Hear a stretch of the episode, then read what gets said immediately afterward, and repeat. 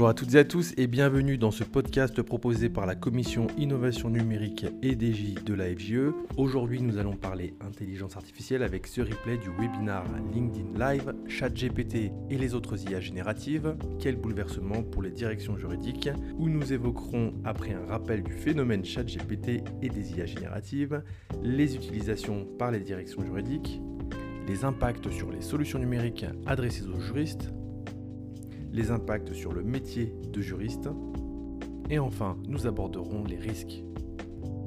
Avec Olivier Chaduto de PricewaterhouseCoopers, Clara Ripo de Mojo, Grégoire Millot de Wolters et Delta, l'association européenne des Legal Tech, Cyril Godet de Daily Trust et Louis Laréchaïne de Predictis. L'événement a été préparé avec passion par Catherine Benarlot et Brice Mater pour la commission Innovation numérique et DJ. Bonne écoute Bonjour à toutes et à tous et bienvenue dans, ce webinaire euh, ChatGPT et les autres JA euh, génératives. Quel bouleversement pour les directions juridiques Et nous, euh, nous faisons de l'innovation aussi aujourd'hui puisque c'est notre premier direct sur LinkedIn. Euh, pour revenir à la genèse de, cet événement, nous avons organisé il y a deux mois un, atelier euh, consacré à ChatGPT avec nos, adhérents euh, de la commission innovation numérique et DJ.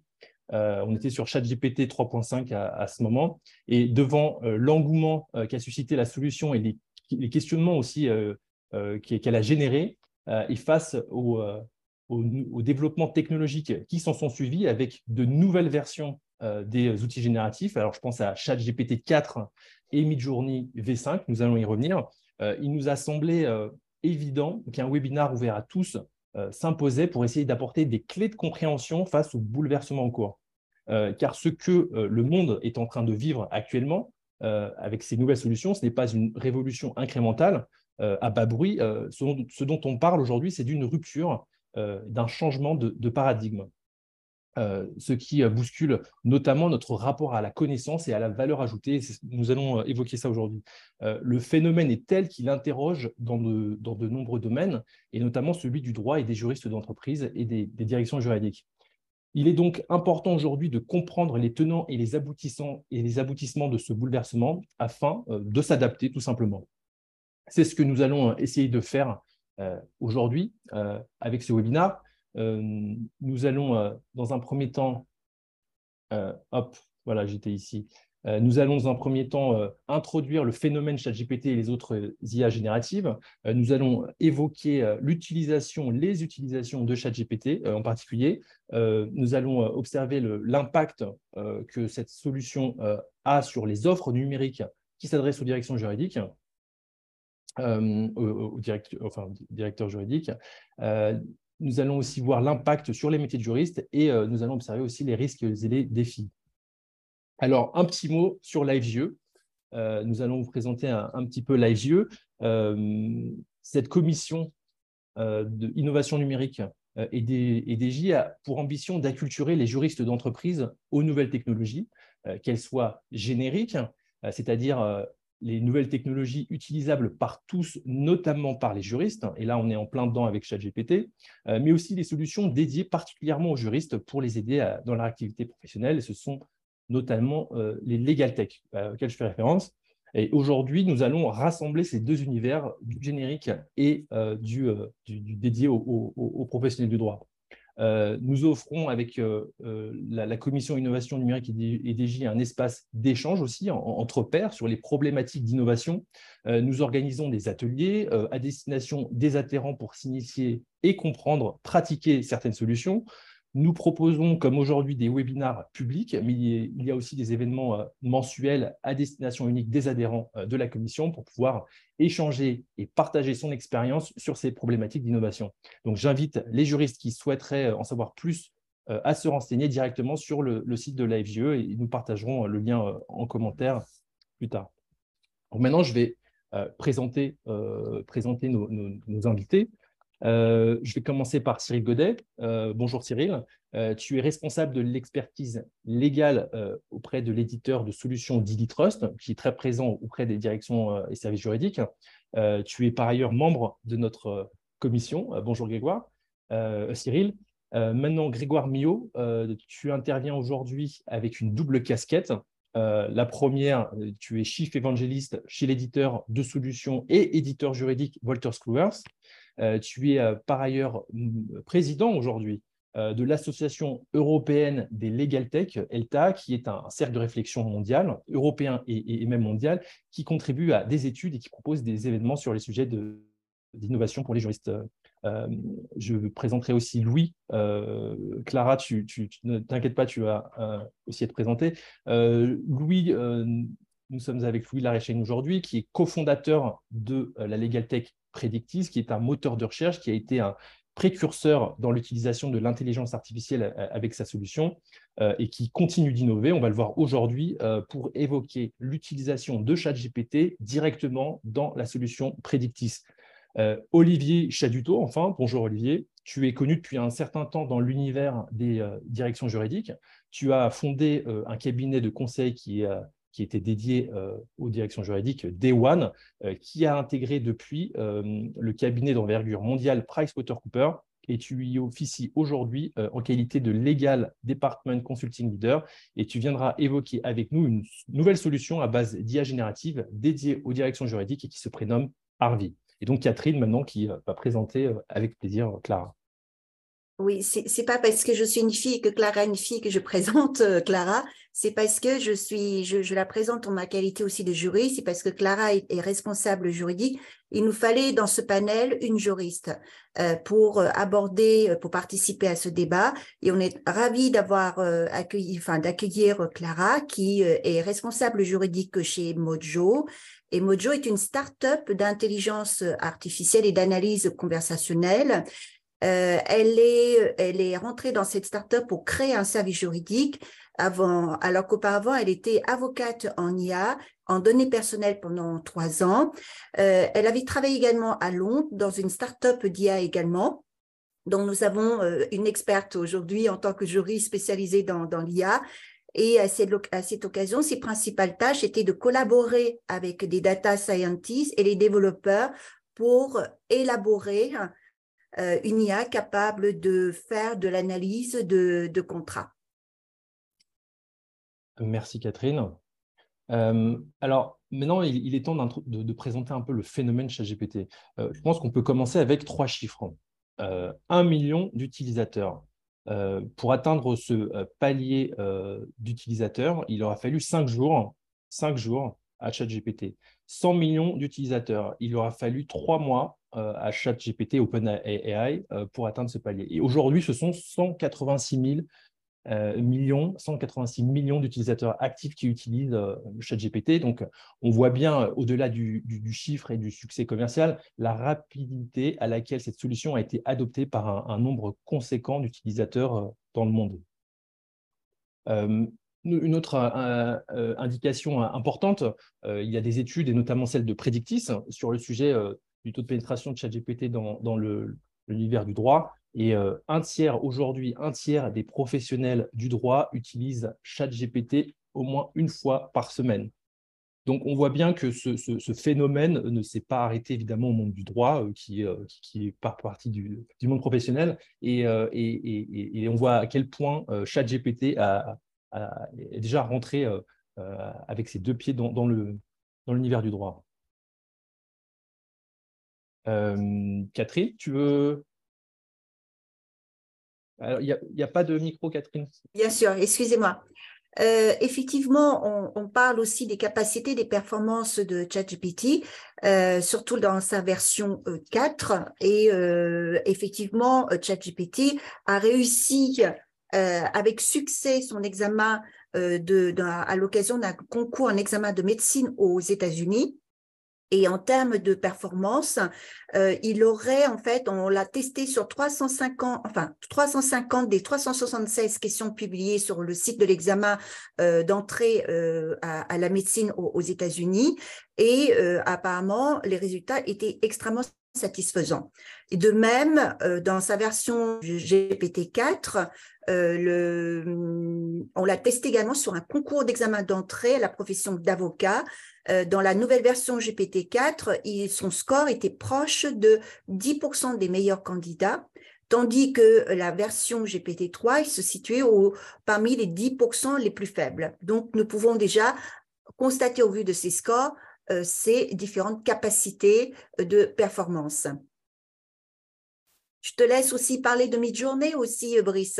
Bah, Midjourney, c'est-à-dire qu'on parlait des autres euh, IA génératives. Donc, Midjourney, c'est euh, la solution d'intelligence artificielle générative en matière d'image cette fois-ci. Et, ça montre en fait cette image que vous voyez, elle, est, elle est criante de réalisme, mais en même temps complètement fausse. Donc, c'est juste un moyen de se rendre compte à quel point les, IA génératives ont, passé des paliers de performance incroyables.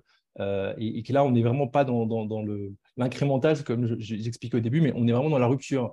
Euh, il y aura un avant et un après ces, ces, technologies euh, génératives. Et bien sûr, dans tous les succès, il y a, toujours, il y a aussi des obstacles. Effectivement, GPT, ChatGPT a rencontré quelques problèmes auprès des autorités de la protection des données personnelles en Italie il y avait effectivement des problèmes de consentement. Les règles d'utilisation n'étaient pas claires et euh, l'autorité italienne a décidé de bloquer provisoirement en attendant d'avoir des propositions de, clarification euh, sur les modalités d'accès au chat GPT. Apparemment, je comprends que c'est en cours de résolution. Euh, euh, ce qui va sortir de l'Italie sera très important pour euh, l'Allemagne, la France, d'autres pays européens qui sont aussi dans l'attente des modalités convenues avec l'autorité italienne et pour voir ce qu'on va faire plus particulièrement en France. Et d'ailleurs, de façon anecdotique, il y a eu aussi des actions de plainte qui ont été portées auprès de la CNIL par un député français euh, qui avait déposé plainte parce qu'il avait constaté que ChatGPT lui fournissait des informations inexactes euh, sur euh, son, sur ses mandats politiques, sur des emplois qu'il n'a jamais eu. Et puis effectivement, ce qui inquiétait aussi, c'était la tendance de ChatGPT à halluciner. il invente des éléments pour répondre à une question à défaut. c'est un défaut majeur des, robots conversationnels utilisant cette technologie. Et on constate également différentes plaintes isolées également en France.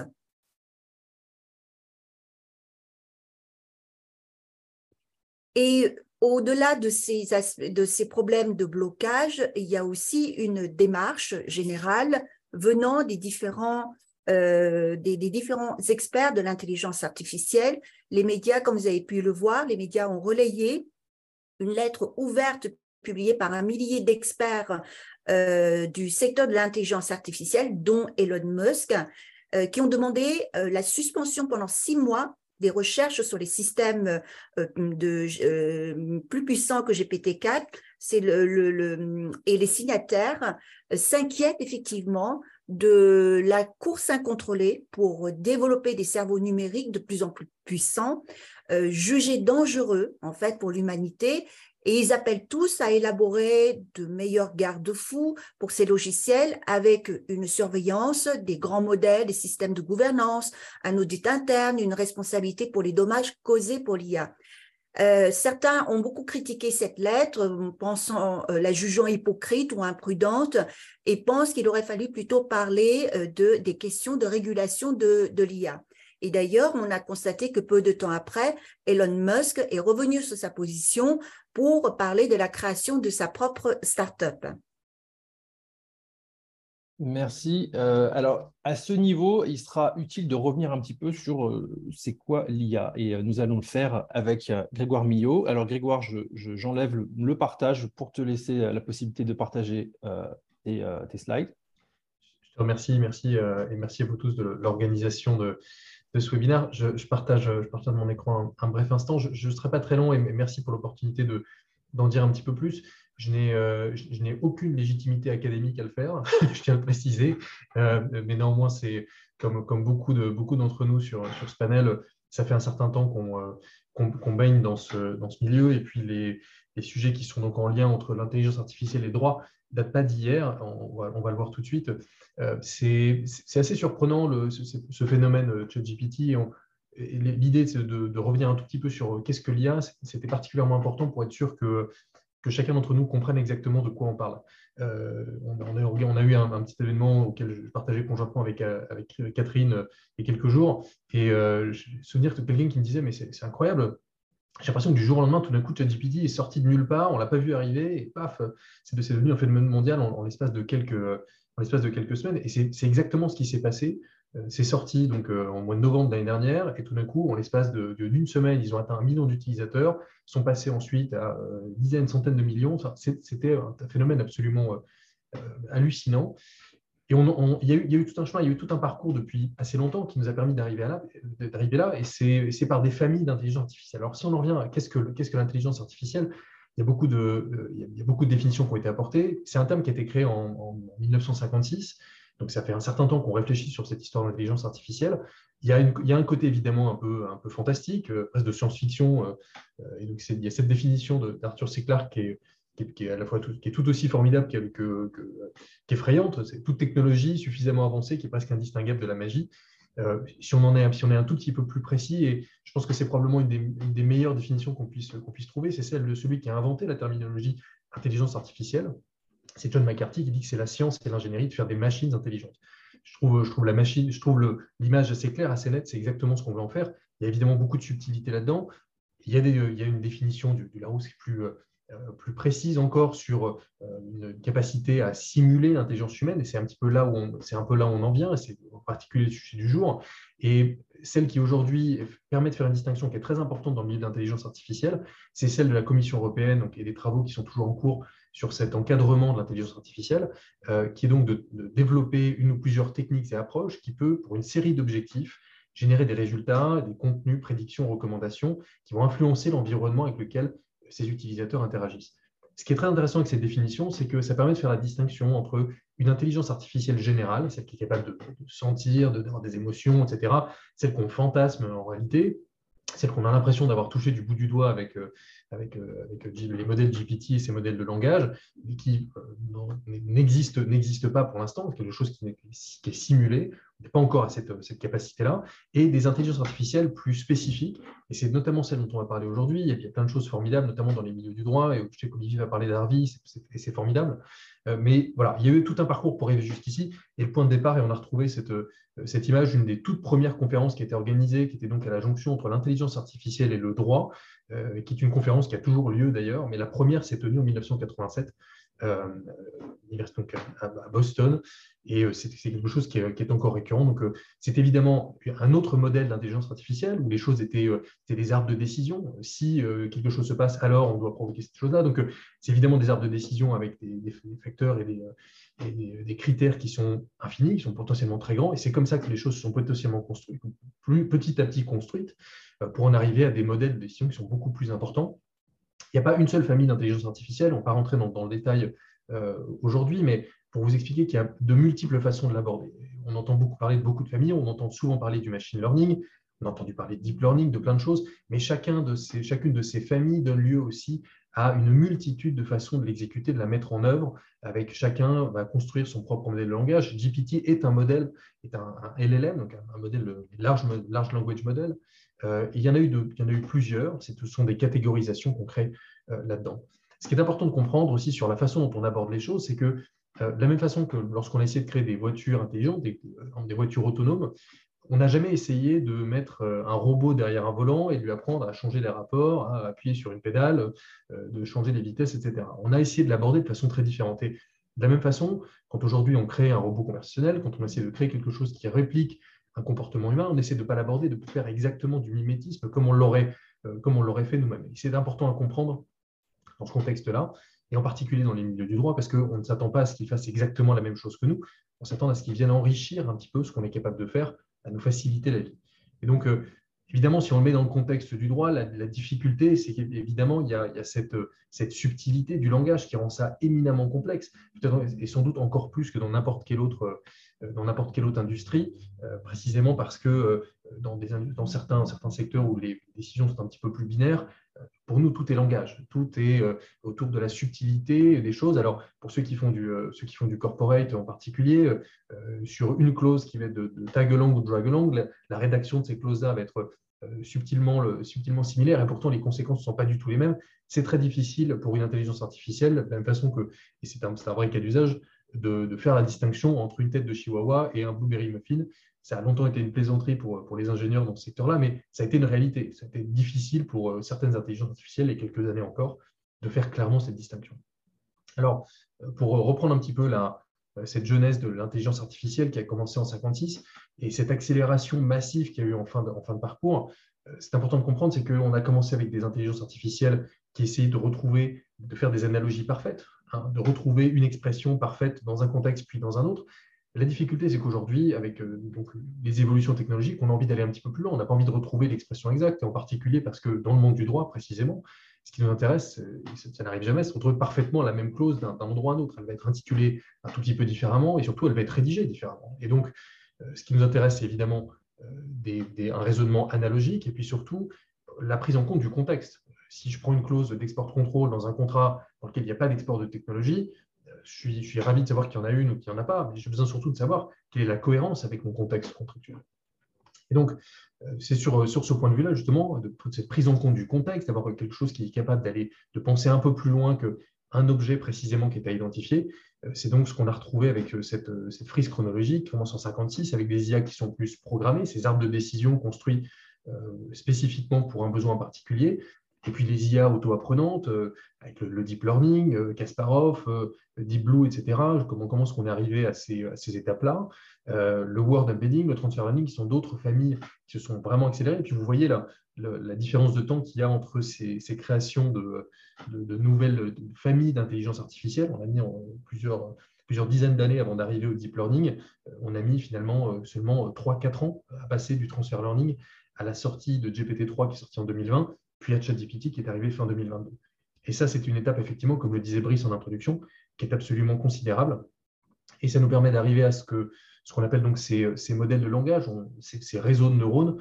Et sans, rentrer dans le détail, ce qui est important de, mesurer, c'est le nombre en réalité de paramètres qui sont pris en compte pour arriver à construire ces modèles de langage. Et on parle de centaines, de, en l'occurrence, plus d'un plus de milliards de, paramètres qui sont créés. Et donc là, on voit notamment, si vous voyez, la, taille de, la différence de taille qu'on retrouve, qui était autour d'un milliard, un milliard et demi pour GPT-2, et qui passe à euh, plusieurs centaines de milliards pour les modèles euh, de GPT-3 et GPT-4 euh, qui sont arrivés ensuite. Donc il y a un facteur de, 1 à 1000 en réalité entre les différences de ces modèles, et c'est ce qui a fait que c'est devenu considérablement plus puissant en termes de, production de contenu.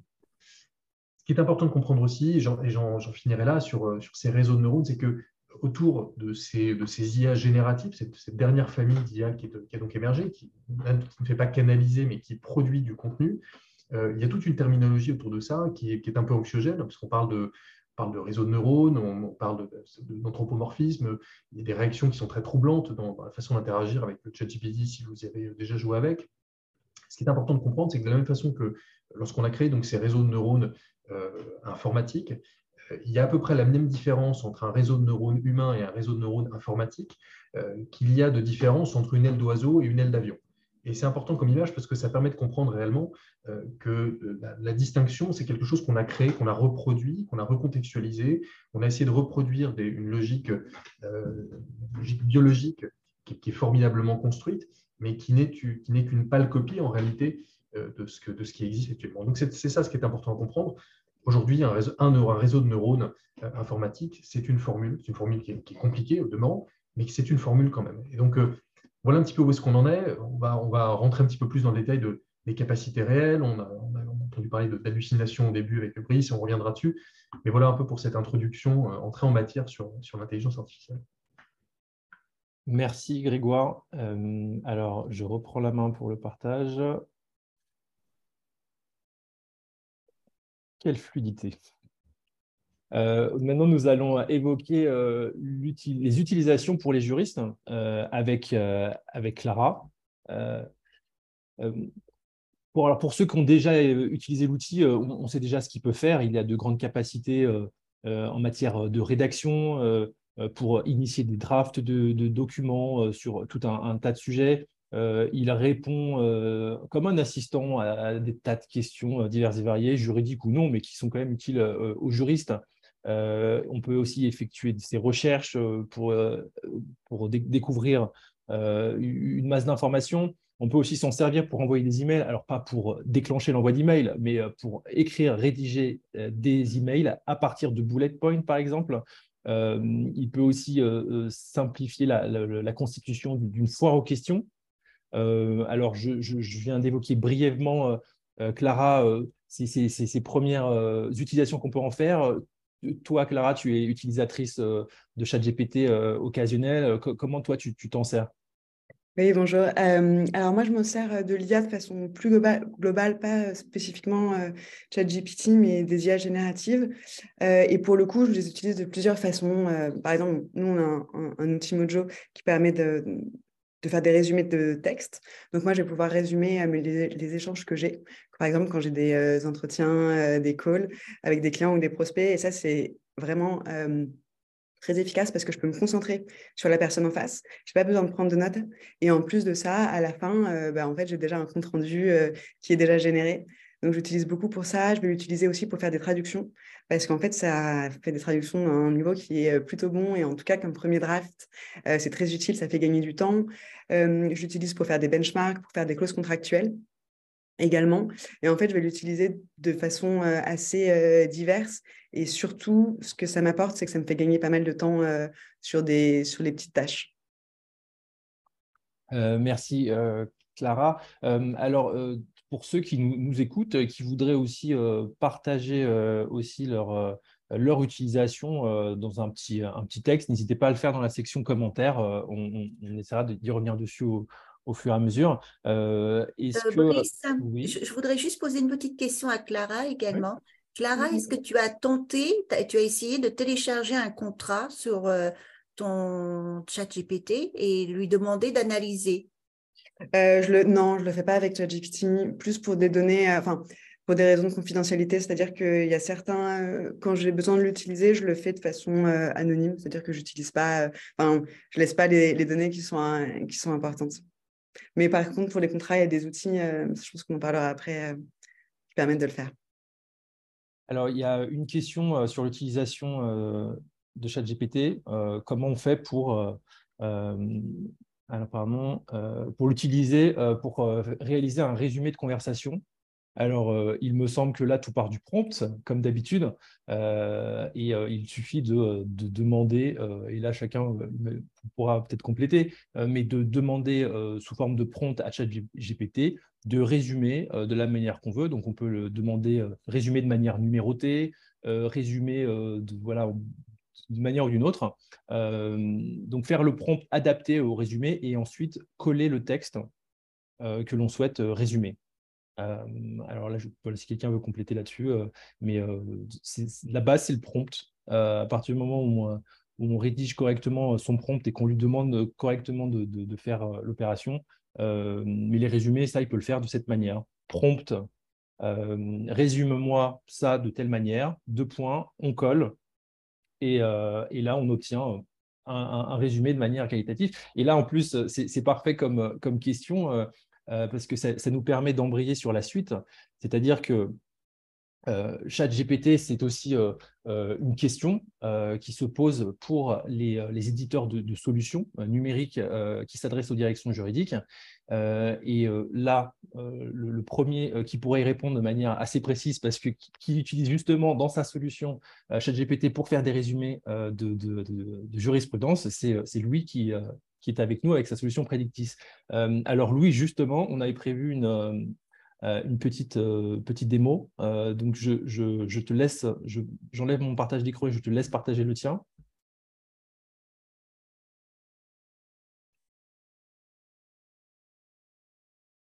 Alors, le micro est coupé, Louis. Pardon, bonjour, bonjour à toutes et à tous et merci Brice pour le, passage de relais ce qui me tenait euh, essentiellement à cœur aujourd'hui, c'est de pouvoir vous montrer euh, très concrètement comment euh, des juristes au quotidien utilisent l'intégration de ChatGPT dans, Predictis. Alors pour ça, je suis en train de vous partager mon écran et vous devriez voir arriver dans quelques instants la page d'accueil de, de Predictis. Est-ce que vous pouvez me confirmer que c'est bien le cas? Tout à fait. Superbe. Donc, on a essentiellement intégré pour le moment ChatGPT dans, deux endroits de, la plateforme. le premier, c'est sur les décisions de justice. Donc, Predictis donne accès à presque 26 millions de, documents. Et il s'avère que bah, beaucoup de ces documents sont longs, voire très longs. Euh, et peuvent euh, faire, euh, c'est le cas par exemple pour des décisions de cour d'appel, 10, 15, 20 ou même, ou même 50 pages. C'est assez fastidieux et on utilise ChatGPT pour résumer les, le phénomène factuel essentiel de la décision. Et au moment où un utilisateur ouvre la décision, donc comme ici la décision de la cour d'appel de Paris du 4 juin, du 2 juin 2021, on lance un call à l'API OpenAI pour lui demander d'extraire les principales informations. Donc ici, on arrive à retrouver quelles sont les entreprises et on renvoie vers les pages entreprises. On arrive à trouver quels sont les cabinets d'avocats. On renvoie vers les euh, cabinets d'avocats. Euh, on génère évidemment une chronologie qui permet de comprendre bah, qu'est-ce qui s'est passé euh, dans cette affaire. C'est souvent des chronologies assez détaillées, donc ça permet quand même de bien comprendre le périmètre factuel de, l'affaire. Et puis évidemment, on génère un, résumé qui ressemble, qui ressemble à ceci. En général, il fait entre 8 et 15 lignes euh, et il permet de euh, savoir pour l'utilisateur si oui ou non ça vaut le coup de se plonger dans le corps de la, décision. On en génère aujourd'hui environ 30 euh, 000 par mois là, au stade où on en est. Et pour le moment, le taux d'erreur est de, de 0%. On n'a pas encore réussi à trouver une erreur sur un résumé. Alors, c'est parfois un résumé qui est peut-être pas aussi précis qu'un professionnel du droit chevronné euh, l'aurait fait, euh, mais ça vaut très largement, euh, très largement un, avocat junior ou un juriste junior pour faire un, résumé. Puis évidemment, ensuite, bah, l'utilisateur peut aller lire le, texte intégral s'il le, souhaite. Et puis le deuxième endroit où on, utilise ChatGPT, donc c'est encore en version bêta, mais l'idée c'est de faire un assistant euh, qui est capable de répondre à, euh, toutes les questions qu'on peut se poser en, direction juridique. Euh, comment assigner un concurrent en parasitisme, comment mener à bien une procédure de licenciement pour faute avec un salarié. Enfin, vous pouvez vraiment poser toutes les questions que vous voulez. Et le gros avantage de l'assistant de Predictis, c'est qu'il source les, les différents points sur lesquels il s'appuie. Donc, il va piocher dans évidemment le fond de jurisprudence, dans les analyses statistiques, dans les actualités, dans la doctrine, même dans vos propres documents si vous le voulez, et puis évidemment dans les pages entreprises et, euh, cabinets. Euh, donc ça, c'est en version bêta et je, profite là de l'audience d'aujourd'hui. On a, besoin de, testeurs euh, pour nous aider à construire ces, nouvelles fonctionnalités sur lesquelles on travaille. Donc, si ça vous intéresse de mettre un peu les mains dans le, dans le cambouis, n'hésitez pas à nous contacter, par exemple en passant sur le, site predictis.com pour qu'on puisse bah, avoir votre avis là-dessus, que vous puissiez évidemment tester ce, genre de fonctionnalités. Voilà, donc euh, en résumé, Predictis euh, intègre ChatGPT aujourd'hui dans une perspective qui n'est pas une perspective de remplacement, euh, évidemment, hein, des professionnels du droit qui sont nos clients, mais plutôt dans la perspective de créer un outil qui permet à chacun d'être meilleur, que ce soit pour accéder plus vite à de l'information juridique ou dans l'optique de créer un assistant omniscient capable de traiter, de résumer bah, des dizaines et des dizaines de millions de sources de, documents qui, évidemment, seraient impossibles à lire pour un humain. Merci Louis. Euh, alors je vois dans, les, euh, dans, les, commentaires qu'il y a euh, déjà une question pour, pour Clara. Tu, évoquais l'utilisation de ChatGPT pour des conversations téléphoniques, mais alors peut-être il faut préciser peut-être comment tu, de, quoi tu voulais parler? Oui, en, fait, pour le coup, c'est un outil en particulier qu'on a développé en interne chez Mojo. je ne vais pas utiliser ChatGPT comme ça via, via Google, via Internet pour pouvoir y avoir accès. D'accord, c'est une vraiment un, un, outil développé et que qu'on a en interne et que du coup j'utilise euh, au profit euh, au profit du droit euh, pour avoir un peu des ressources aussi. Merci Clara.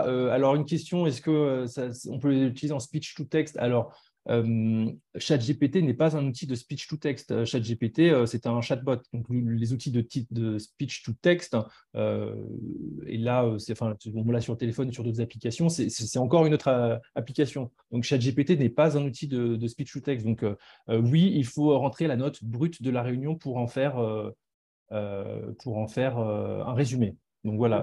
Petite, précision, Brice, je peux me permettre pour, nos, participants. Il faut bien faire la distinction entre ce que fait OpenAI, et donc avec cette mise à disposition de ChatGPT, qui reste un outil qui est en bêta, hein, c'est important de le signaler, ce n'est pas un produit définitif, c'est quelque chose qui est en test, c'est écrit en petit au demeurant, mais c'est bien précisé. en revanche, ils mettent à disposition, ils sont en train de tester un business model qui est celui de la mise à disposition de cette, de cette machine, de cette IA, pour la décliner dans d'autres produits.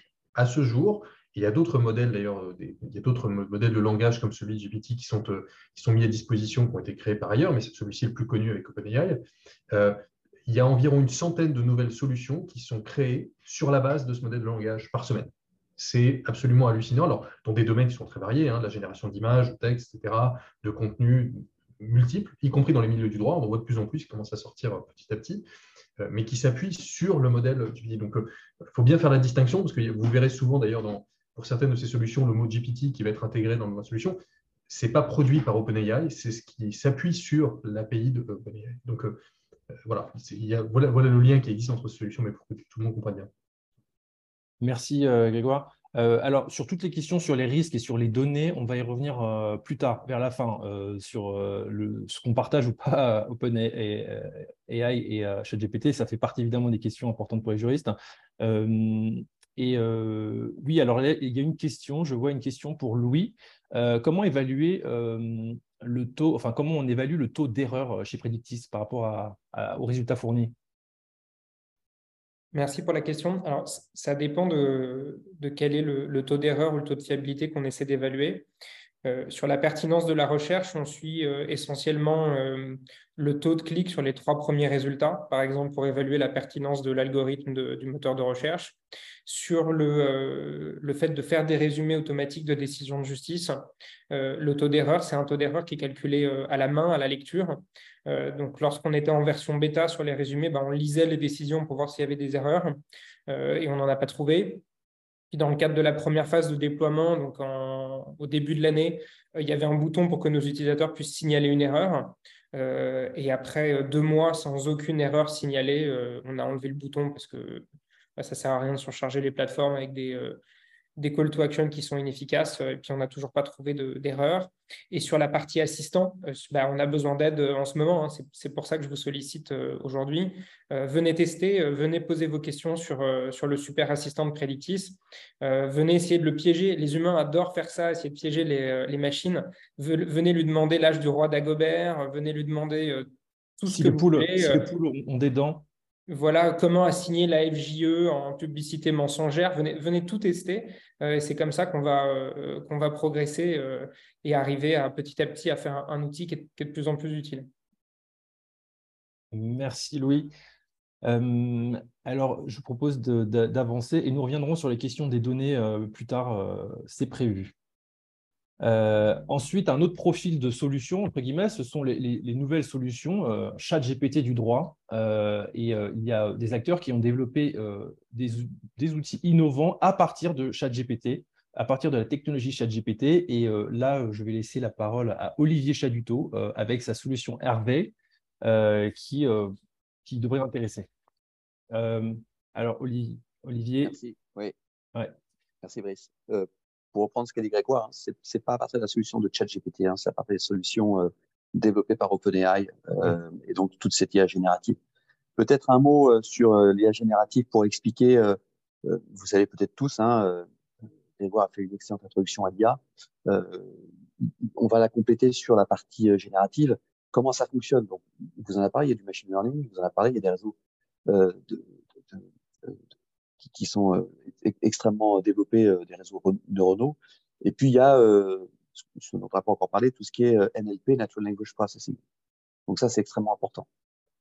et donc, l'IA générative va travailler, et tout ça, ça a été très bien dit par Grégoire, c'est vraiment tout un travail de statistique et de probabilité. Et donc, l'IA générative, sur l'aspect NLP, va travailler sur des paires de mots et sur les occurrences de paires de mots. Donc, quand un mot est, cité, quel est l'autre mot qui va avec? euh, le plus souvent. C'est pour ça que on, en parlera certainement, mais Brice a déjà déjà défloré le sujet. Le prompt, hein, c'est-à-dire euh, l'instruction que l'on donne, la question, comment nous la posons, est extrêmement importante. Euh, on parle même maintenant de prompt engineering comme compétence pour qu'on puisse utiliser les bons mots qui vont générer les bons mots qui suivent.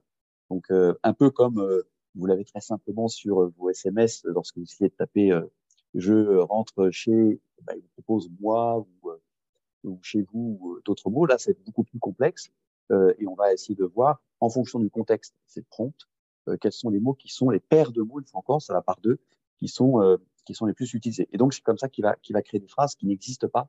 Hein, c'est pas du plagiat, c'est pas du copier-coller de ce qu'il y a sur Internet ou ce qu'il y a sur les contrats. Donc tout va être important.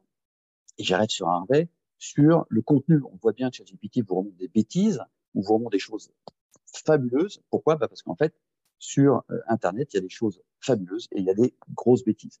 Sur Harvey, qui est donc euh, financé par, euh, par OpenAI, il va y avoir que du contenu, des textes de, de, de, de loi, des décisions de justice, des contrats, des documents juridiques. Tout doit être en fait ultra validé avant de rentrer pour qu'on puisse savoir que ce qui remonte est juste et c'est important. Donc, j'ai réussi à vous obtenir, et là, je peux vous dire que c'est vraiment une exclusivité parce qu'on l'a montré à personne hors PwC, puisque nous avons une, exclusivité sur ce partenariat. Euh, j'ai réussi à vous obtenir trois petites démos, donc je vais aller très très vite. Euh, de toute façon, ça va très très vite euh, avec avec l'IA générative pour vous montrer ce que ça peut ce que ça peut donner. Alors, j'enlève le partage. Voilà, et je vais faire comme mon ami Louis et vous demander de valider que vous voyez bien mon écran. Parfaitement bien. OK. Là, on vient de rentrer. Euh, on vient de rentrer donc. Donc là, vous avez l'interface hein, de, de, de, Harvey, où en fait le prompt il est en haut à droite. Là, vous avez, il est en bas à gauche. Pardon. Euh, là, vous avez euh, mon curseur, si vous voyez. Euh, et puis vous avez rentré le document. Ce document-là, c'est, ce sont des, euh, comme vous voyez, un certificate of incorporation, donc des statuts. Et on va et on va lui demander simplement de, de, de faire une synthèse. On revient sur la question de synthèse sur trois sujets la composition du board, euh, le sujet qui concerne euh, l'approbation euh, des actionnaires, et puis tout ce qui concerne les indemnités pour les, pour les directeurs. Donc, il va aller assez vite dans ce, ce, document qui est assez, assez dense pour pouvoir très vite générer. Euh, alors, je vais juste bloquer euh, ici la vidéo pour pouvoir générer une, une réponse ultra rapide. Euh, la board composition et matter of current shareholders et puis director indemnity. Ça, c'est sa synthèse. La force euh, d'intelligence, euh, en tout cas d'Harvey, c'est que, là je peux refaire un play, c'est qu'il vous met ensuite les sources.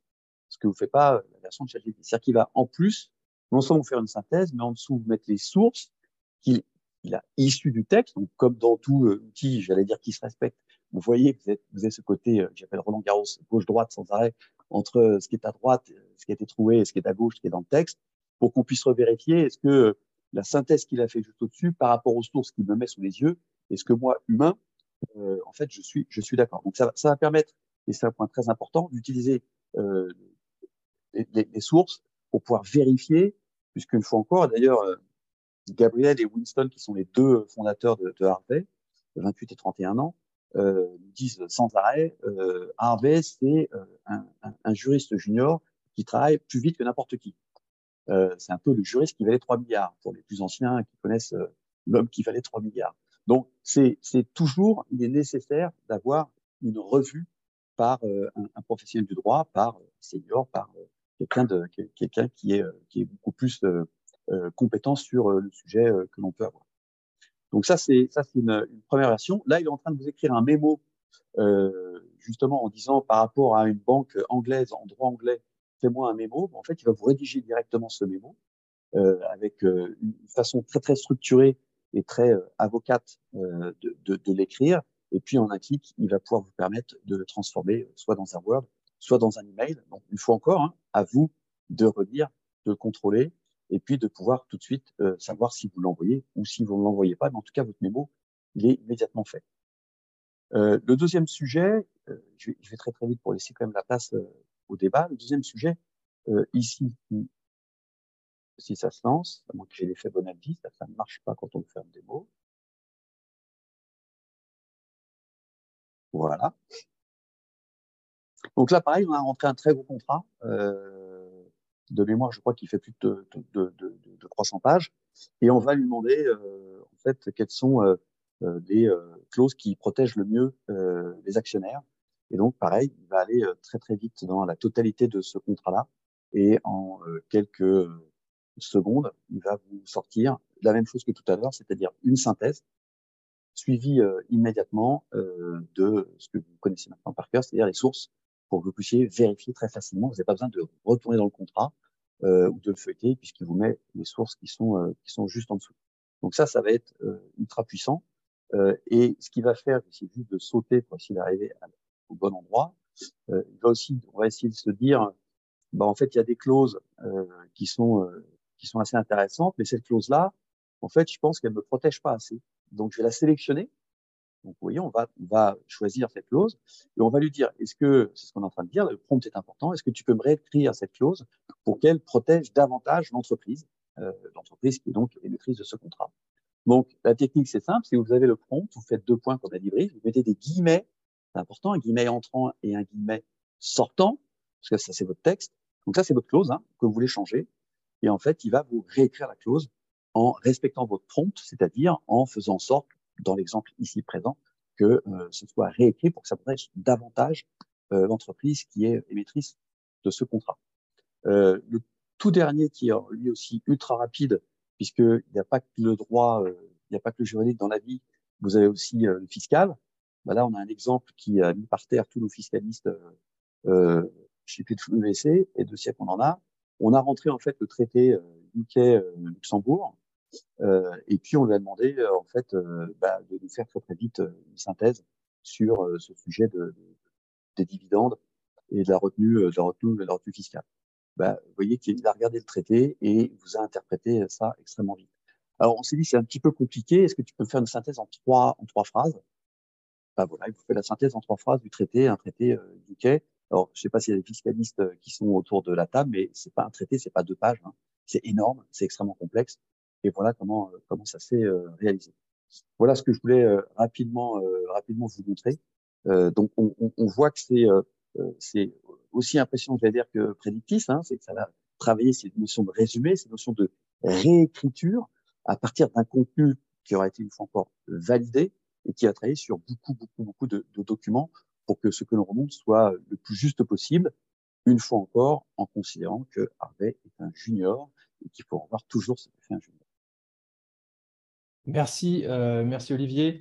Euh, alors, euh, j'ai vu la question passer sur le data poisoning. On va, on va y revenir plus tard sur les, les risques, les risques, puisque évidemment les données, la question des données est très présente avec euh, ChatGPT, surtout pour des juristes. Euh, maintenant, j'ai envie de me tourner vers deux éditeurs de solutions. Comment elles, se placent par rapport justement à ce phénomène? D'abord, on a vu Predictis qui intègre la solution. On voit Olivier aussi qui, qui utilise aussi, qui développe Harvey. comment les éditeurs comme Trust et Wolters Kluwer, comment ils se positionnent par rapport à ChatGPT? Je vais commencer par Cyril. Oui, merci Brice, bonjour à toutes et tous. Euh, bah, chez Trust, généralement, nous optons toujours généralement pour euh, mettre à disposition de nos clients des outils qui sont matures. Pour ceux qui connaissent le Hype Cycle de Gartner, on estime toujours qu'un outil a une certaine phase de, croissance, puis redescend avant d'arriver à maturité. Je prends un exemple très simple. Nous nous étions intéressés à, l'intelligence artificielle en 2018, et ce n'est seulement que l'année dernière, en 2022, nous avons fait euh, l'acquisition d'Hyperlex et d'intégrer l'IA d'Hyperlex chez Didi Trust pour l'appliquer au contrat, estimant que l'état de maturité était arrivé. A contrario, je pourrais vous indiquer qu'aujourd'hui, euh, même si je trouve ça super intéressant, le métaverse n'étant pas encore suffisamment mature pour être intégré, nous l'observons, mais euh, il n'est pas question pour le moment d'aller dès demain sur le métaverse. Pour le cas de ChatGPT, c'est un cas complètement à part parce que toute cette partie-là de technologie est une, maturation qui est exponentielle. Euh, on a vu effectivement la, première version au, mois de, décembre dernier. on voit qu'en quelques mois, ça a été euh, une rapidité absolue. Donc effectivement, nous ne pourrons pas euh, ne pas évoquer ce sujet. J'ai eu la chance effectivement de, de, voir déjà Harvey par le passé et je trouve que c'est très très intéressant. Mais pour faire quoi finalement? Alors chez nous, Olivier l'a montré, mais je pense que le CLM, donc ce qu'on appelle la gestion des, contrats, du cycle contractuel, sera pour nous le premier cas d'usage que l'on pourra adresser. Et effectivement, je pense qu'on on, se doit chez Divitros de s'intéresser rapidement à, toute cette partie-là.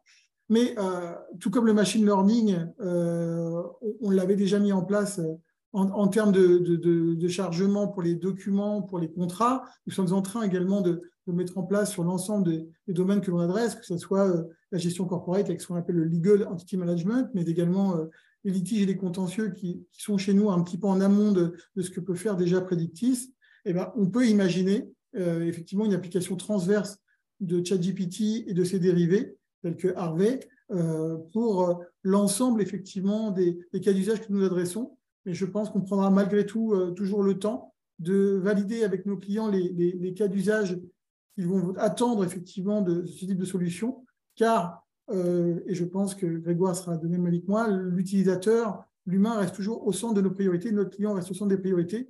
Donc, euh, il y a un effet waouh forcément hein, qui est présent, mais je pense qu'il faut s'en saisir dès maintenant, mais prendre quand même le temps de voir quels sont les cas d'usage que nous devons adresser et on en parlera un petit peu plus tard, en respectant toute la donnée, euh, notion de données personnelles d'une part, et trouver des solutions d'hébergement de serveurs tout ce qui vont être ces données un peu sensibles euh, d'autre part. Merci Cyril. Euh, Grégoire, avec ta casquette Walters Clover. Oui, je, partage, je partage beaucoup l'avis de, de, Cyril là-dessus. Hein. Il, il, y a évidemment énormément de, fantasme autour de, ce, que, produit aujourd'hui ChatGPT. Il y, a, il y a un effet, il y a beaucoup de curiosité autour de ça. On a, envie de s'amuser avec. Encore une fois, ça reste, ça reste une bêta. En revanche, ça, ça soulève plusieurs questions sur ce qu'on va pouvoir en faire. On voit des cas d'usage très concrets tout, de suite. Euh, et je, pense que ce qu'a réussi à, faire PwC avec, Harvey est absolument remarquable. Et je pense que ça répond euh, tout de suite à un, besoin immédiat de ce qu'on arrive à produire avec de l'IA générative. Je pense qu'on rentre effectivement, on vient vraiment de, d'entrer dans une nouvelle étape d'utilisation de, ces, outils-là. Euh, je, crois que c'est fondamental que justement des gros acteurs puissent faire ces investissements parce qu'il y a quand même un coût d'entrée pour, euh, pour être un acteur dans ce domaine-là. Euh, être un OpenAI, développer son propre modèle de langage, c'est un coût et ça se, compte en, ça se compte en millions, voire dizaines de millions.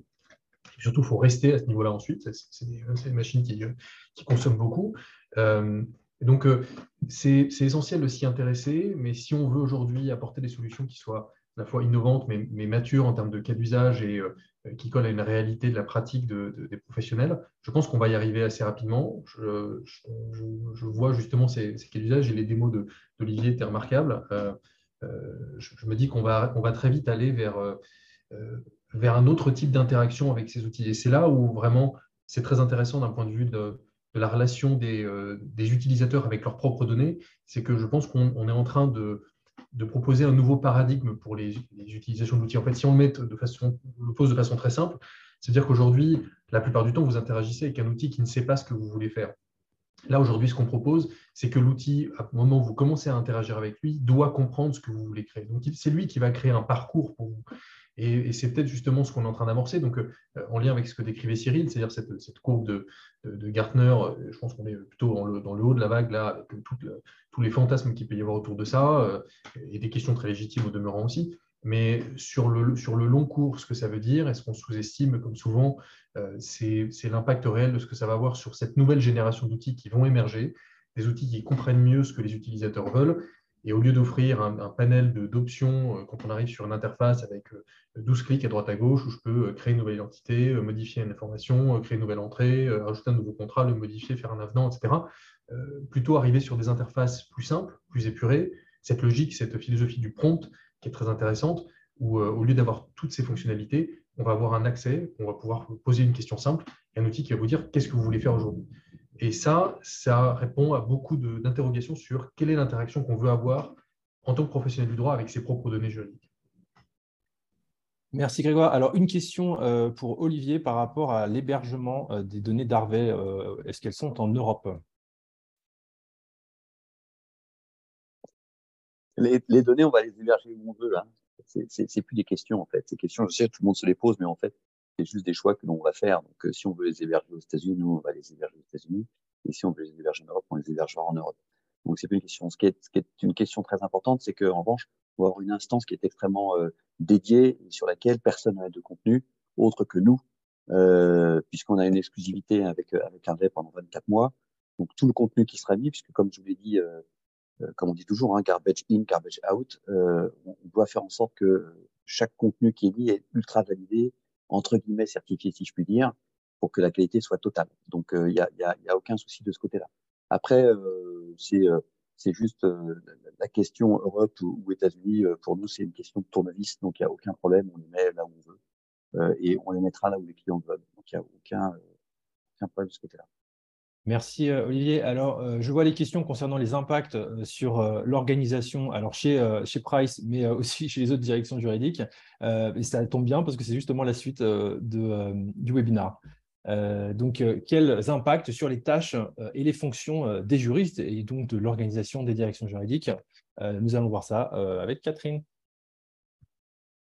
Oui, alors pour aborder un peu cette question des impacts sur les tâches et les fonctions des juristes, euh, j'aimerais euh, évoquer ce fameux rapport euh, de Goldman Sachs qui était sorti récemment. Goldman Sachs a fait une étude sur l'impact de, l'IA en, parlant de toutes les fonctions, de, tous les métiers, beaucoup de métiers, et parler de centaines de millions d'emplois menacés à travers le monde avec la montée en puissance de l'IA générative sur l'économie. Ils disent effectivement que euh, ce rapport, en fait, dans ce rapport, l'automatisation des tâches grâce à l'IA pourrait permettre de réduire les coûts de main-d'œuvre et d'accroître la productivité, ce qui conduirait à supprimer 300 millions d'emplois dans le monde et une, hausse annuelle du PIB de 7%. Voilà. Donc, au-delà de ces idéologies financières, cela nous amène à nous poser des questions euh, sur comment allons-nous repenser nos métiers. Et parce qu'effectivement, dans les statistiques établies par Goldman Sachs, il y avait cette courbe-là. Brice, est-ce que tu peux montrer? Ils avaient identifié qu'il y aurait à peu près 44% de tâches euh, concernant les fonctions juridiques qui seraient impactées par l'intelligence artificielle euh, mais bien sûr, ce, type de rapport interpelle, préoccupe. Nous tous, juristes, on se pose des questions, on dit comment allons-nous repenser notre mode de, de, de, de, travail, notre organisation Cette même question a été aussi posée au moment où il y avait les legal tech qui étaient arrivés. Et finalement, on s'en est très bien sorti, on est même très heureux. Mais là, aujourd'hui, on a quand même une puissance extraordinaire de l'intelligence artificielle qui va encore accélérer les choses. Et Olivier a dit, effectivement, ça y est, c'est le grand pas qui arrive maintenant. Donc, cela nous amène un peu à nous poser la question, il dit, est-ce qu'il faut voir ça comme une menace ou avoir comme une vraie opportunité qui nous oblige à repenser euh, notre, euh, notre métier?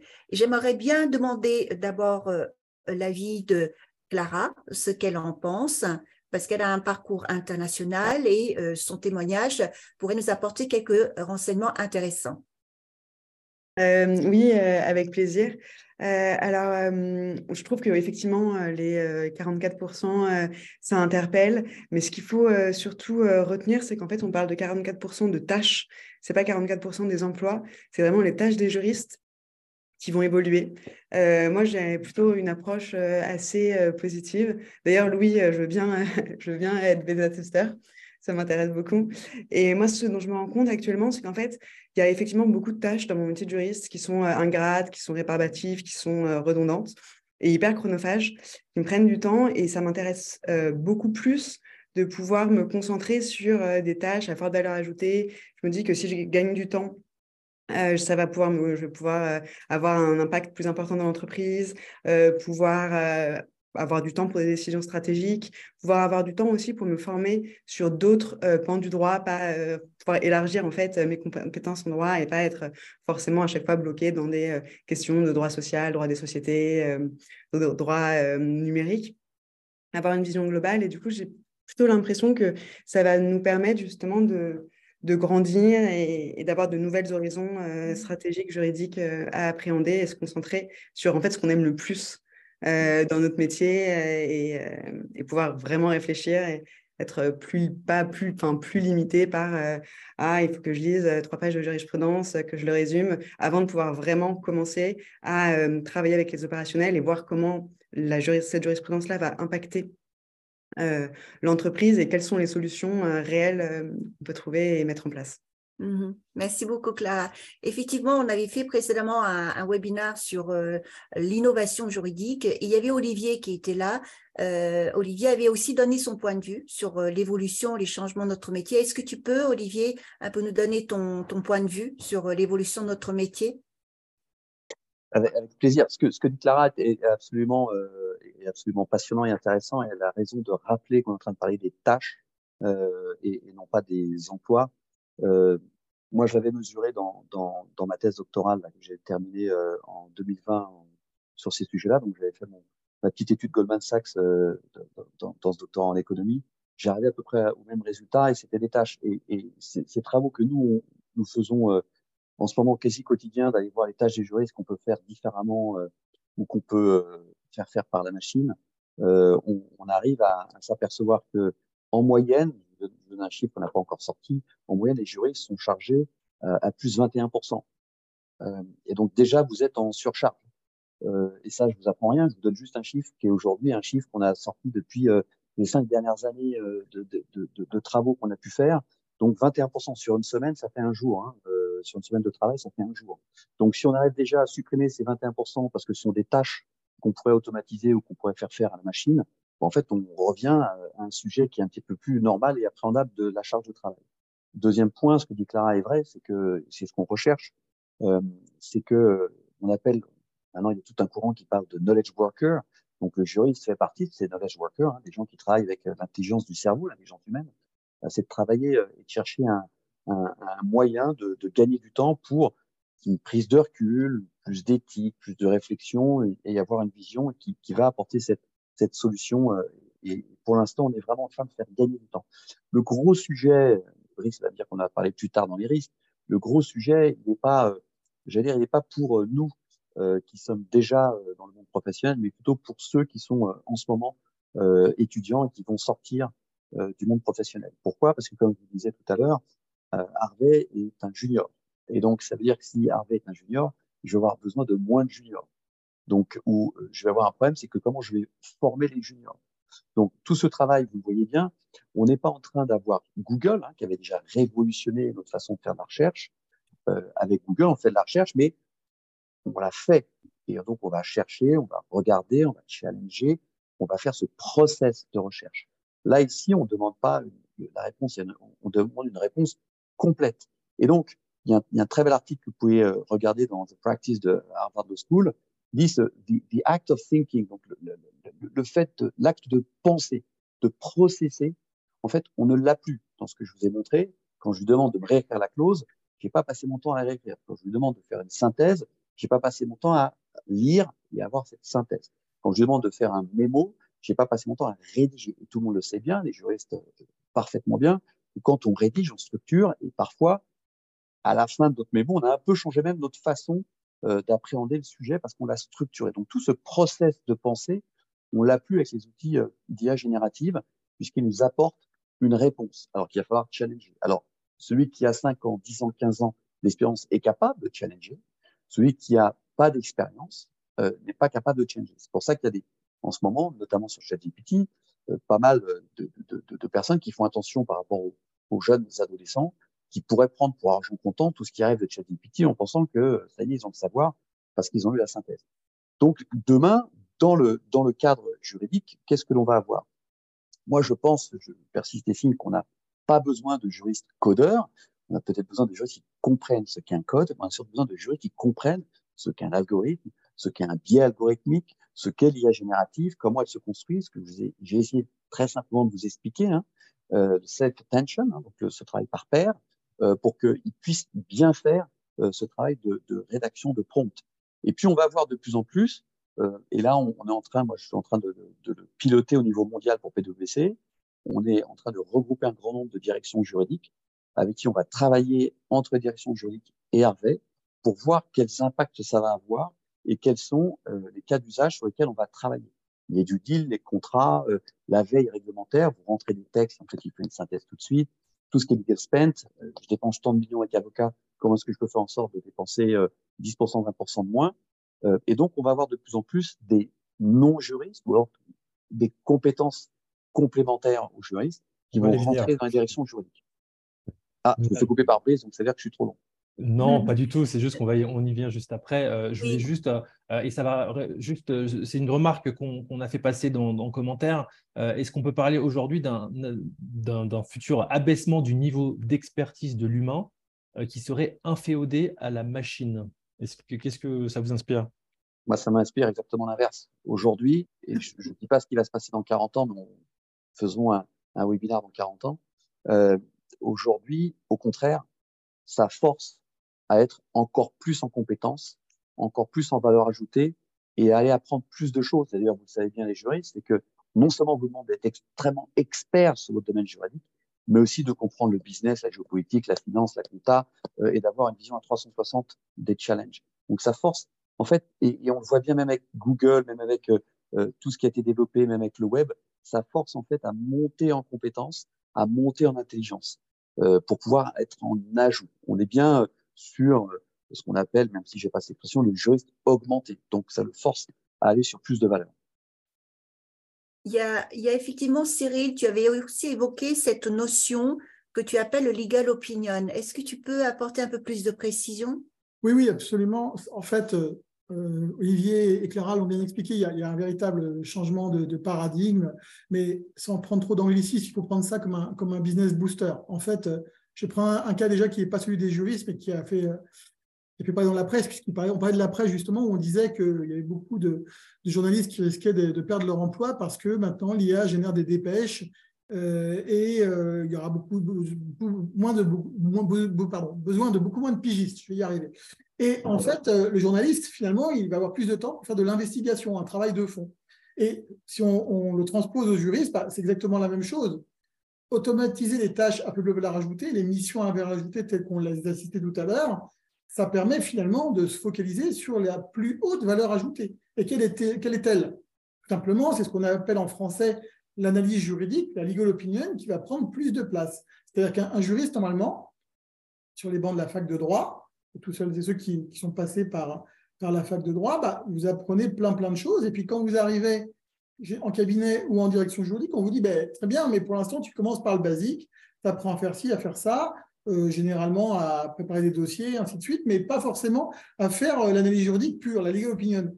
Et à tel point que quand vous êtes en cabinet d'avocat, euh, bah, vous allez récupérer pas mal de choses des directions juridiques parce que pendant longtemps, on externalisait pour les, dossiers importants. Moi, je travaillais sur des dossiers de fusion de M&A dans mes années, plus jeunes années, on va dire, et on externalisait dès lors qu'on avait un projet de fusion toute la partie intéressante du projet de fusion qui était la parité, les clauses importantes auprès effectivement des, cabinets. Et le juriste n'avait pas cette legal opinion à, faire.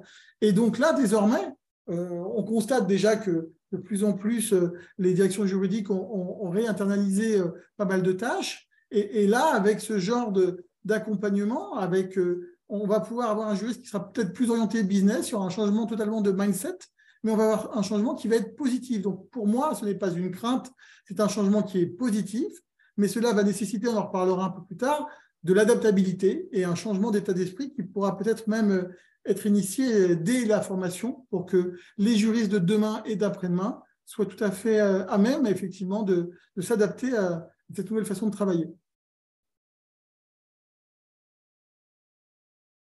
Je crois qu'il y a ah, excuse-moi, je, voulais te dire, je te rejoins parfaitement, Cyril, dans ton analyse. Je crois qu'il y a Louis qui voudrait ajouter aussi euh, quelques précisions. Merci beaucoup. Ce n'est pas forcément une, précision, je, suis pleinement d'accord avec euh, tout ce qui a été dit. Euh, ce que je vois beaucoup, moi, dans, les métiers de juriste qui utilisent des outils comme, comme Harvey ou comme l'assistant de, de Predictis, c'est la notion de plaisir. c'est tellement agréable de juste poser une question et d'avoir la réponse. Enfin, je, moi, j'ai une formation d'avocat. En tant que, fondateur de Predictis, je fais encore beaucoup de, beaucoup de travail juridique et administratif. Et sans arrêt, je, perds du temps à aller chercher une information, vérifier qu'elle est vraie. Et là, avec ce genre d'outil, on peut juste dire euh, que dit la clause de tag along dans notre pacte d'actionnaires? Et boum, la réponse apparaît. Ou bien, euh, quand est-ce que se termine la période d'essai de euh, Sandra euh, X Et boum, l'information apparaît. Et on, a une espèce de, fluidité comme ça, où au moment où on a besoin d'une information, on pose la question, on la récupère, on, construit à partir du moment où on a un petit peu d'expérience exactement ce qu'on veut, et ensuite on utilise ça pour le rendre euh, opérationnel. Mmh. C'est, les interfaces sont généralement très agréables à, utiliser. On l'a, on l'a vu avec ce que, montrait Olivier, c'est très simple. moi, je retrouve du plaisir à faire des tâches de, juriste avec ce, genre d'outils. je pense que ça, c'est quelque chose de très important aussi dans son, quotidien. Tout à fait, je, te, confirme parce que c'est extrêmement chronophage. Même moi, qui suis tout le temps en sous-effectif, je souffre énormément euh, de chercher des données. Et euh, il y a Grégoire aussi, j'aimerais bien avoir ton avis, Grégoire. Oui, euh, merci. J'avais juste une remarque là-dessus. Je, partage l'avis de Louis, ce qu'il disait sur la dimension un peu, de, un peu, peu, jouissive d'utiliser un outil comme celui-là. C'est vrai que c'est un côté très plaisant. Et puis, il faut aussi reconnaître ce qui fonctionne bien. C'est vrai qu'on se concentre beaucoup sur ce qui ne fonctionne pas et, les hallucinations, etc. Mais il y a aussi des choses qui fonctionnent très bien. Et il faut reconnaître que dans beaucoup de cas, il, a une capacité à produire du contenu d'une qualité qui est quand même excellente. Je, vois ce que, Louis montrait tout à l'heure, c'est remarquable. Et avec cette, rapidité, donc dans beaucoup de cas, il écrit mieux que nous. Enfin, il faut, être, très, honnête. donc, euh, euh, ce, qui est, intéressant aussi, et je, rebondis là cette fois sur ce que, ce disait Olivier, il y, a une, loi empirique euh, en informatique, la loi de Moore, qui explique que le doublement des capacités de calcul des, euh, des, puces informatiques qui se fait tous les deux ans, donc une espèce d'effet exponentiel. Et, si on suit cette, logique-là, ça veut dire que d'ici schématiquement 40-50 ans, dans un téléphone de cette taille-là, vous avez la capacité de calcul de toute l'humanité réunie. Euh, j'ose espérer que d'ici là, on aura trouvé une façon d'aider les juristes à rédiger les contrats à leur place, en tout cas, de les aider et d'avoir un, effet d'assistance totale euh, qui, soit, va, qui va nous permettre de simplifier les choses considérablement. Euh, il y a effectivement une, subtilité, mécanique à, l'exercice du métier, du métier juridique, mais l'informatique est là et c'est vraiment peut-être le, message aujourd'hui. L'IA ne va pas remplacer les métiers du droit, l'IA ne va pas remplacer le juriste. Euh, en revanche, les juristes vont être remplacés par des juristes qui savent utiliser ces outils-là. Euh, c'est ça peut-être le, plus important. Euh, il y, a, une évolution qui est, considérable la capacité de calcul de ces outils. Il faut savoir les, faut savoir les manier. J'ai vu une, remarque qui est très juste. Oui, voilà, dans le chat qui disait il faut, c'est des outils qui sont plus puissants, mais il faut apprendre à les conduire comme une nouvelle, comme une voiture très puissante. Et c'est exactement ça. Je pense qu'on va, on va dans cette direction. Est-ce que Grégoire, tu peux répondre à cette question de Emmanuel qui dit Désolé de casser l'ambiance enthousiaste, mais ces outils ne risquent-ils pas de diminuer notre rigueur et notre capacité à voir les choses sous un nouvel angle? Je vais, je, vais, euh, je vais vous retourner la question, euh, Emmanuel. Euh, est-ce qu'au contraire, il ne va pas nous inciter à être plus rigoureux sur certains aspects? Ils vont accélérer le temps et donc vont permettre aux professionnels du droit de se concentrer sur leur vraie valeur ajoutée, sur leur capacité à émettre un avis éclairé de juristes, euh, de, juristes pointus dans leur domaine et d'aller affiner un certain nombre de choses. Quelle est la valeur ajoutée d'un juriste à aller produire une synthèse d'un arrêt très complexe de cours d'appel, de cours de cassation, alors que ça peut être produit en une fraction de seconde Ce qui est important, c'est d'avoir la capacité à l'analyser, à le comprendre, quelle est la subtilité. On ne s'attend pas à ce que ces IA-là euh, aient la capacité d'émettre toutes les hypothèses possibles et d'analyse, etc., tout l'aspect doctrinal qu'il peut y avoir autour euh, d'un arrêt ou de jurisprudence. au contraire, j'ai l'impression qu'on va plutôt dans l'autre sens. Et j'ai vu une autre question passer qui était sur celle des, euh, des métiers. Je, crois que là-dessus, il y a déjà eu les tout premiers métiers du droit en lien avec GPT, notamment un cabinet au Royaume-Uni qui, qui recrutait un, prompt engineer euh, dans, ses équipes. Je crois que c'était euh, Mishkon Nereya euh, qui, recrutait à ce niveau-là. Donc, je, n'ai aucun doute sur le fait que des nouveaux métiers vont émerger et venir combler des, des, nouveaux métiers. je veux dire, le, le, métier de documentaliste en cabinet d'avocat, aujourd'hui, a radicalement évolué. Il a changé. C'est des équipes qui sont différentes. Il y avait des business développeurs, on retrouve des business développeurs en cabinet d'avocat il, y a 10 ou 15 ans, c'était une hérésie. Mhm. Euh, avant d'aborder les nouveaux profils qui, qui intègrent la DS juridique, je pense qu'Olivier, tu souhaites euh, ajouter quelque chose? Oui, rapidement. Euh, comme on dit, je rebondis. Quand, Grégoire dit euh, GPT rédige mieux que nous, sachez qu'en ce moment, il y a des l'éducation nationale en train de se pencher sur le sujet. alors, c'est plus le sujet du plagiat, hein, c'est le sujet du travail qui est fait par GPT. Et, il y a pas mal de profs qui, qui, qui racontent que en fait, il n'y a aucune faute d'orthographe, c'est que vraisemblablement, ça a été fait par GPT. Euh, ça veut bien dire que nous avons bien baissé dans notre niveau euh, d'orthographe et de français. Euh, je voulais parler un peu de, aussi, pour répondre à ces questions-là, tout comme l'effet performatif hein, que connaît très très bien Louis dans ce qu'on appelle la justice prédictive, on, risque d'avoir aussi, si, on, laissait aller, une pauvreté et, dans le droit, et le fait que le droit devienne d'un seul coup totalement figé. Donc, qu'est-ce qui fait que le droit va pas être figé? C'est qu'on a de l'humain, de l'humain qui va chercher de la jurisprudence, de l'humain qui va challenger une jurisprudence, de l'humain qui va faire jurisprudence, de l'humain qui va innover juridiquement, de l'humain qui va changer les clauses. Sinon, l'exemple que je vous ai montré tout à l'heure, de celui qui réécrit la clause, en fait, ils n'inventent pas, hein, c'est pas, pas Harry Potter, hein, hein, c'est que tout ça est basé une fois encore sur beaucoup de contenu. Si l'humain ne crée pas plus de contenu, nouveau, innovant, différenciant, en fait, au bout d'un moment, il, réécrira la clause toujours de la même façon. Et donc, on n'aura plus de capacité à avoir des clauses qui soient euh, euh, challengeantes, intelligentes, innovantes, et on va avoir un droit qui ne, qui, ne va plus bouger. Alors, on sait, nous tous, que le droit va, bouge et vivant. Pourquoi? Parce que la société et les sociétés sont vivantes et bougent. Et donc, c'est plutôt sur ces sujets. Donc, il y aura aussi la création de contenu, peut-être des, des, juristes R&D qui vont essayer de travailler à rapporter du contenu plus innovant, une façon de travailler euh, du contenu de façon plus innovante.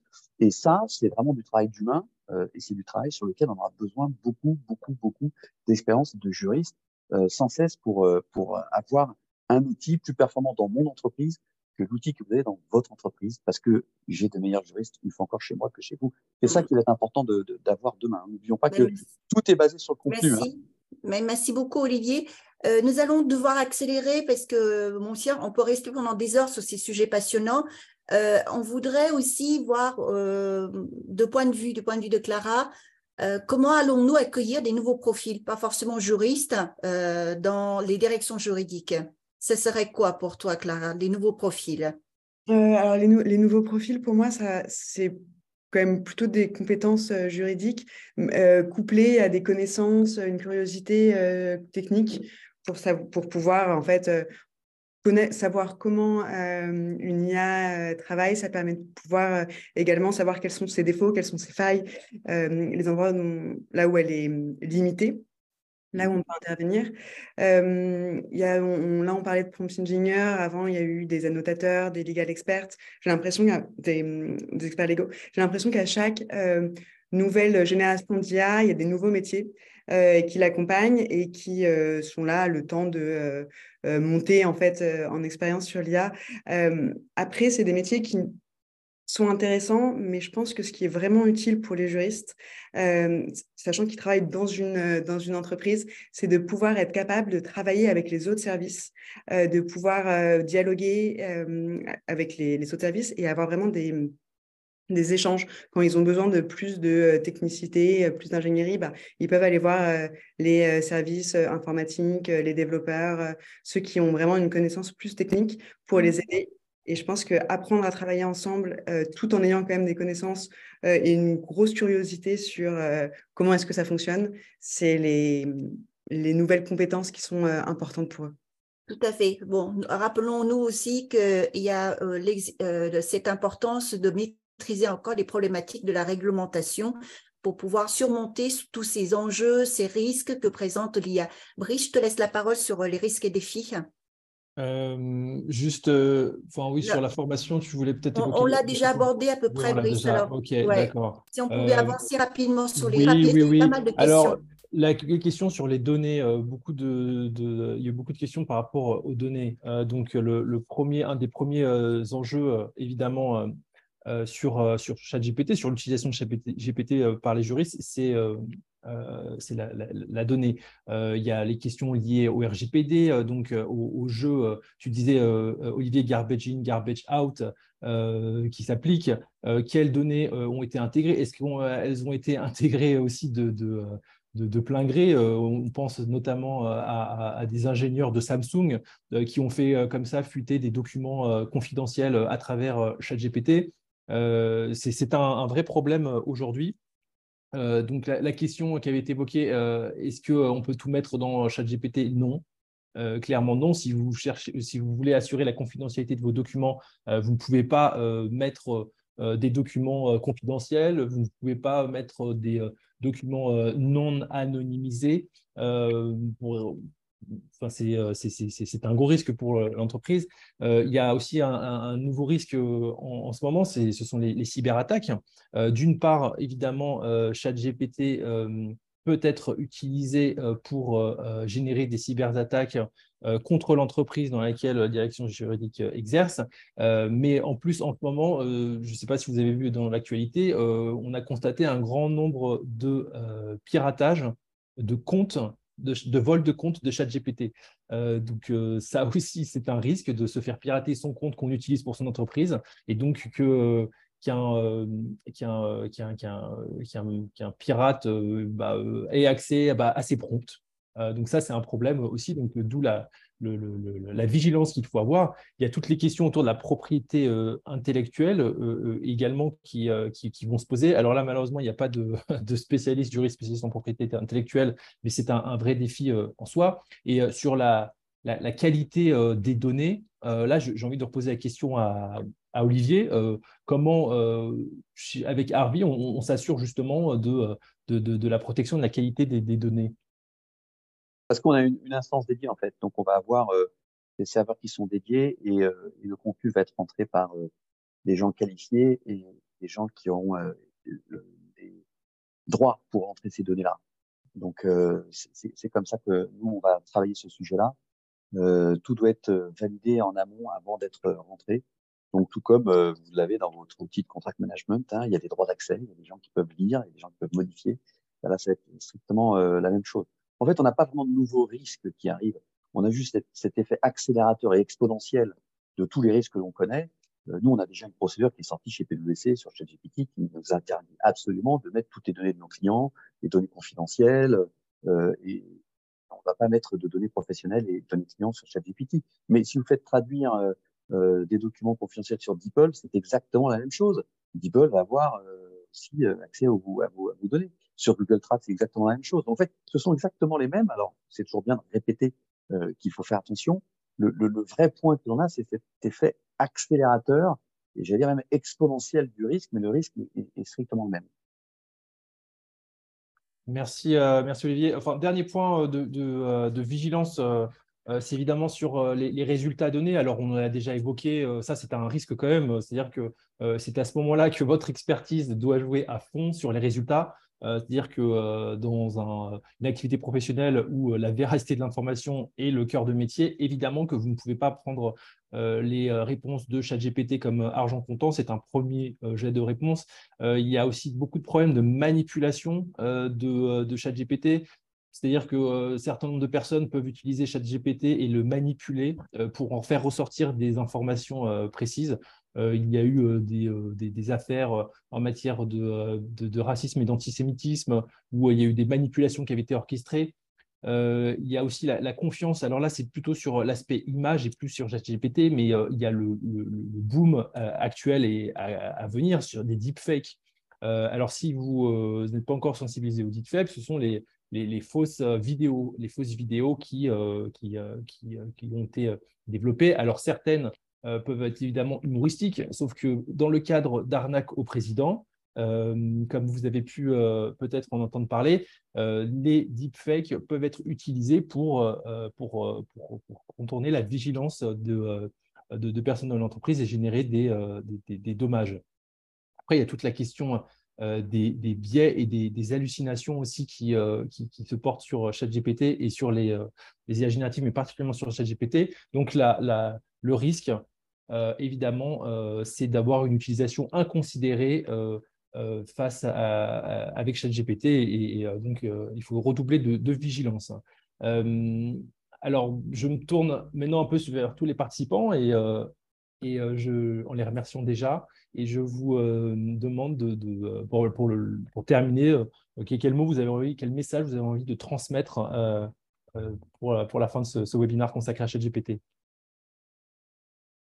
Euh, alors moi, je, je, pense que c'est très intéressant tout ce qu'on s'est dit, mais il faut, quand même garder en, en tête qu'il y a des risques. On est passé assez euh, vite dessus, euh, que ces risques, en étant vigilant, c'est des choses qu'on peut complètement appréhender. Par exemple, Olivier parlait de politique GPT à mettre en, sein, en place au sein de l'entreprise. mais c'est vraiment l'idée, c'est apprendre, savoir comment ça fonctionne, euh, savoir quels sont euh, les euh, bons fonctionnements, les mauvais fonctionnements, les risques, pour pouvoir vraiment utiliser les outils, les nouvelles IA à notre avantage. parce que c'est vraiment des c'est vraiment game changer. Et je pense que le fait que les directions juridiques s'en emparent, ça pourrait être que bénéfique et pouvoir nous donner beaucoup plus de nouvelles opportunités euh, et la capacité de faire un travail beaucoup plus, beaucoup plus intéressant et beaucoup plus intellectuel. Euh, merci beaucoup, Claire. Et toi, Louis, est-ce que tu peux donner ton mot de la fin? Je me souviens de ce que, euh, Picasso avait dit quand on lui avait montré pour la première fois un ordinateur. Je pense que euh, c'est encore pertinent aujourd'hui. On lui fait une démonstration de ce que c'est qu'un ordinateur et il dit euh, c'est fantastique ça, mais, euh, ça n'apporte que des réponses. Alors que moi, ce qui m'intéresse, c'est les questions. Je pense que ça, ça illustre bien le dialogue qu'on peut avoir avec la machine. Oui, les réponses que la machine apporte sont de, de mieux en mieux, mais, mais au fond, ce qui compte, c'est la question qu'on pose et, l'objectif intime qu'on poursuit. Et ça, il n'y a guère qu'un humain qui peut, le, qui peut le faire bien. Très, très, belle référence. Merci beaucoup, Louis. Et toi, Olivier, aussi, euh, est-ce que tu peux nous dire quelque chose également sur euh, le futur du juriste? Moi, je tiens à dire qu'on vit une période formidable puisqu'on est la génération qui est en train de vivre ce changement de paradigme. Hein. On est la quatrième révolution industrielle. Donc, à l'échelle euh, de l'humanité, toute génération n'a pas la chance, que je veux dire, c'est une chance, même si je ne suis pas un BA ou un, ou un, gros bébête qui, dit oui, qui dit tout est génial. On a cette chance en fait d'être là sur ce changement de paradigme. Euh, il faut euh, l'embrasser, mais l'embrasser de façon intelligente. Je, je redirais ce que dit Clara, c'est l'embrasser parce qu'il y a des opportunités, on peut gagner du temps et retrouver euh, du, du, temps de liberté du temps de réflexion et d'intelligence. Euh, mais il faut aussi euh, regarder, anticiper tous les risques et vraisemblablement tous les risques qu'on n'a même pas encore identifiés Hein, ce qu'on appelle l'externalité euh, en, en, économie. Il y a des externalités positives, on a essayé d'être beaucoup sur les externalités positives. Il y a des externalités négatives. Moi, je m'intéresse surtout, en fait, beaucoup euh, au-delà de mes clients euh, à la formation initiale et, comment est-ce qu'on va faire en sorte que les étudiants sortent totalement différents parce que le marché demain sera différent, le métier sera différent. Donc ça, c'est important. Mais on a quand même cette grande, grande chance de pouvoir vivre ce, ce changement de paradigme donc, euh, essayons de l'appréhender, euh, pas béatement, mais intelligemment, avec, euh, avec le, jugement bien critique, à la fois négatif et positif du juriste. Et, et Cyril, merci beaucoup Olivier. Cyril, dis-moi. Alors, chez nous, il y, a, un adage qui dit souvent, si vous voulez digitaliser vite, allez-y seul. Si vous voulez digitaliser sur le long terme, allez-y avec des partenaires. Et moi, je pense que ChatGPT, finalement, ça peut être un, partenaire du juriste pour aller beaucoup plus loin et euh, lui permettre effectivement de, pouvoir faire des choses différemment. Et, le second point, c'est que je pense qu'il va falloir euh, repenser la formation sur du long terme et à moyen terme sur la répartition des missions au sein des directions juridiques afin de pouvoir revenir sur ce que j'ai évoqué à travers l'analyse juridique et puis donc euh, permettre aux juristes d'aller un peu plus loin dans ce qu'ils font grâce notamment à ChatGPT et puis sur les bancs de la fac, euh, apprendre plus rapidement euh, comment travailler différemment pour être, ce que citait également euh, Olivier tout à l'heure, le, juriste augmenté, et que moi j'appelle maintenant un, business booster finalement, être capable de pouvoir être au plus, au plus près de, du business au quotidien en apportant plus de valeur ajoutée et n'étant pas uniquement un, un empêcheur de tourner en rond. Voilà. Merci beaucoup, Cyril. Et je voudrais terminer par une vision européenne euh, que Grégoire peut nous dire en quelques mots. Merci, euh, merci Catherine. Euh, premier, premier mot de la fin, c'était c'est peut-être, je, partage tout ce qui a été dit précédemment, mais, surtout, ne mettez pas de données sensibles dans ChatGPT. Vraiment, c'est très, sérieux. c'est une version bêta. Ça, a, il y a beaucoup d'articles qui sortent. Malheureusement, je pense qu'il y a beaucoup d'informations qui ont été utilisées, mais soyez, soyez prudents avec ces outils, mais abordez-les aussi avec beaucoup de curiosité, euh, avec la prudence qui, caractérise les juristes, mais avec aussi cet intérêt pour cet outil euh, formidable euh, qui, amorce une nouvelle, oui, une nouvelle étape technologique pour, pour nous tous. Il faut, il faut aussi savoir se former, s'intéresser à ces choses-là, alors que ce soit juriste, juriste augmenté, accéléré, technopropulsé, peu, peu importe, mais il faut, il faut effectivement aborder et vous vous donner les moyens de vous, vous, équiper correctement avec, euh, avec, avec ces outils-là. il, faut, il faut effectivement pour ça, il y a des formations formidables. Olivier n'a pas parlé, mais il y, a, il y, a, ce DU à Paris 2 dont tu fais partie, formidable. On est plusieurs à y participer en, contributeur, mais il y a d'autres formations qui sont, qui sont créées de, part et d'autre par des universités, par des gens très sérieux qui font ça, qui font ça très sérieusement. donc, vraiment, c'est hyper important. Les, nouvelles générations de juristes ne sont, pas encore complètement formées à ça. C'est malheureux. Euh, je pense qu'on y va progressivement. Euh, beaucoup, de, beaucoup de programmes qui commencent à, mettre vraiment à intégrer ce dispositif euh, qu'Olivier décrivait plus tôt. Pas, seulement d'apprendre à des juristes à coder, on va apprendre à des juristes à, penser. C'est le computational thinking, c'est d'être capable de comprendre comment ces outils-là fonctionnent. Aujourd'hui, beaucoup, la plupart des outils vont vers le no-code, et c'est une tendance qui est effectivement qui est globale, pas seulement en France. Euh, intéressez-vous à ce qui, se passe, qui ailleurs. Euh, il y, a, effectivement un marché européen qui est, très évolutif, qui est très dynamique. Il y a des solutions qui sont formidables, qui se développent un peu partout, que ce soit en Europe de l'Ouest et en Europe de l'Est aussi. On voit beaucoup de choses qui sont en train d'émerger. donc, euh, il, y a, une étude qui va être conduite là prochainement avec, avec Elta sur, sur l'usage de, GPT. Il y a, on n'a pas eu le temps d'en parler beaucoup aujourd'hui, mais également sur, le, sur les, examens du barreau. On a, il y a eu beaucoup de communications pas très, pas très bien conduites sur quelle était la réalité de GPT l'examen du barreau américain. Euh, voilà, on, va, on va justement avoir une approche euh, très académique là-dessus pour savoir comment est-ce que, comment est que GPT effectivement, est en mesure de réaliser, euh, passer une épreuve de droit des obligations de RFPA. Là, on va commencer à s'amuser un petit peu. Merci. Euh, merci. Alors euh, voilà, euh, le programme touche à sa fin. merci beaucoup pour toutes vos questions, pour toutes les interventions évidemment de, nos speakers. Et merci pour toutes vos questions et l'intérêt, l'enthousiasme que vous avez suscité. donc, on, rassurante et éclairante, je crois que j'ai vu passer ce mot. Donc, c'était l'ambition de la session. Donc, elle, est remplie visiblement pour, auprès de certains. merci beaucoup. voici les informations pour entrer en contact avec nous, pour nous envoyer vos questions. Euh, euh, j'ai mis le mail dans le commentaire si vous voulez recevoir la présentation, le replay vidéo et le replay podcast. voilà, et ben, je vous dis à très bientôt pour, je pense, un prochain webinar LinkedIn Live sur un, autre sujet passionnant d'innovation juridique. Merci à tous. Merci beaucoup. Merci, à tout le monde. Merci. Au revoir. Au revoir. Au revoir. Bonne journée.